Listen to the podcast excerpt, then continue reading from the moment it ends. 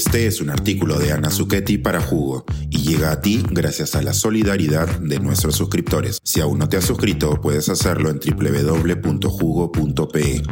Ahora puedes suscribirte desde 3 dólares al mes. No quiero ser un dinosaurio. Dos iniciativas peruanas son un ejemplo de ciencia al servicio de nuestra biodiversidad. No me gusta ser catastrofista, pero debo decir que ya estamos viviendo la sexta extinción global de especies. A lo largo de la historia de la Tierra se han producido cinco sucesos de extinción masiva en las que desapareció el 90% de las especies que existían, alterando la estructura ecológica y geográfica del globo. El evento más conocido es el del Cretácico terciario, que provocó la desaparición de los dinosaurios. En la actualidad, los científicos temen que nos encontremos en el epicentro de una sexta extinción, la cual, a diferencia de las anteriores que fueron causadas por eventos naturales, es el resultado del abuso de la naturaleza por parte de los seres humanos. En el tejido mágico de la naturaleza Todas las especies están interconectadas y esa red trófica que nos enseñaron en la escuela primaria no solo nos da de comer, sino también genera beneficios como el agua que bebemos y el aire que respiramos. Pero cuando una especie se extingue o sus números disminuyen sustancialmente, las consecuencias afectan a otras criaturas y pueden desencadenar un efecto dominó que perturba todo el ecosistema, que ya no puede proporcionarnos los beneficios de los cuales gozamos. El Perú es un país de asombrosa biodiversidad.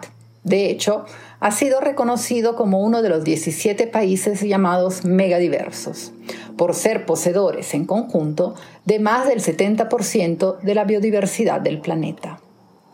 ¿Cómo protegerla de nuestra mano destructora? ¿Cómo ponerla en valor y al servicio de una economía que genere bienestar para todos? ¿Puede la ciencia ayudar a ello? Recientemente he conocido dos iniciativas científicas con sello peruano que son un ejemplo de lo que puede y debe hacerse.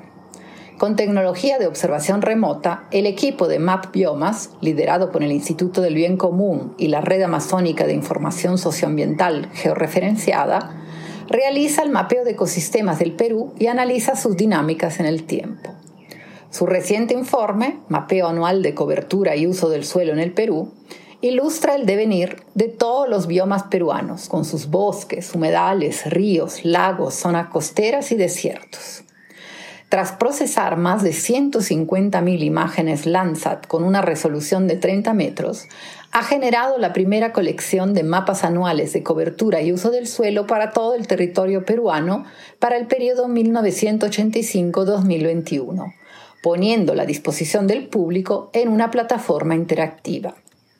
El mapeo revela que en 37 años el Perú ha perdido 4 millones de hectáreas de vegetación natural y ha aumentado una superficie equivalente en usos antrópicos como agricultura, pasto, plantaciones forestales, infraestructura y minería. Respecto a 1985, el bioma Amazonía presentó el mayor crecimiento de áreas antrópicas, más de 75.6%, con 2.5 millones de hectáreas de bosque sustituidas por pastos y cultivos y 57.000 hectáreas tomadas por la minería. El bosque seco perdió 300.000 hectáreas o casi el 10% de su superficie, mientras el desierto costero vio en cementar más de 116.000 hectáreas con nueva infraestructura. Mientras tanto, en los Andes, las imágenes satelitales revelan que los glaciares se han reducido a la mitad de su extensión y también se han perdido casi 40.000 hectáreas de bofedales, esas zonas pantanosas que almacenan y regulan los flujos de agua. ¿Qué consecuencias tienen esos fenómenos sobre nuestra biodiversidad y sobre los servicios que nos presta?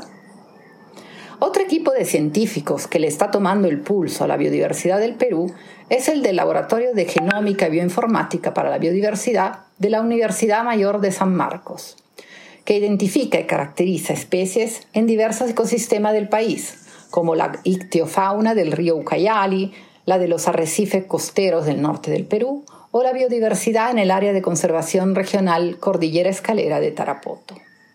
utilizando técnicas avanzadas de genómica y bioinformática, que incluyen una técnica llamada código de barra de ADN, procesa muestras de organismos vivos a nivel molecular, extrayendo y secuenciando sus genes. Esto permite distinguir especies morfológicamente muy similares e identificar la diversidad oculta, invisible al ojo humano. En pocos meses de trabajo, por ejemplo, los científicos sanmarquinos se han asombrado con el registro de más de 100 especies en el río Cayali, incluyendo dos especies desconocidas por la ciencia y una nueva especie de bagre, Ketoscoma species, aquel pececito muy utilizado en acuarismo. El equipo de la Universidad Nacional Mayor de San Marcos está construyendo inventarios públicos de ese mapeo genético de la biodiversidad y registrando las secuencias genéticas en una base de datos global. Estas herramientas permiten reemplazar las grandes colecciones de organismos vivos bajo formol típicas de los museos de historia natural y pueden desempeñar un papel clave en el estudio y conservación de la biodiversidad. Esta información también sirve para el control del tráfico ilegal de especies o para desnudar los casos de fraude, especialmente con especies marinas. ¿Recuerdas ese ceviche de corvina que no te convencía? Es probable que si lo hubieras analizado genéticamente, hubieras descubierto que era otra especie. El Perú debe conservar la biodiversidad a todos los niveles, ecosistemas, especies y recursos genéticos, no solo para cumplir con la Convención Mundial de Diversidad Biológica que firmó allá en el lejano 1992, sino para ser un país con futuro. El año pasado, con otros 195 países, asumimos ambiciosas metas con el histórico acuerdo de Kunming-Montreal de la Conferencia de las Naciones Unidas sobre Biodiversidad, la COP15 proteger al menos el 30% de la superficie del país y restaurar el 30% de los ecosistemas degradados al 2030, un acuerdo conocido como 30 por 30. Además de reducir el vertido de nutrientes, pesticidas y productos químicos peligrosos que enferman nuestros ecosistemas. Así, ha llegado la hora de asumir esta agenda con seriedad y de fortalecer el trabajo de los valiosos científicos peruanos al servicio de la biodiversidad para no convertirnos en otros dinosaurios. Suscríbete a Jugo y espía en vivo cómo se tramó este artículo.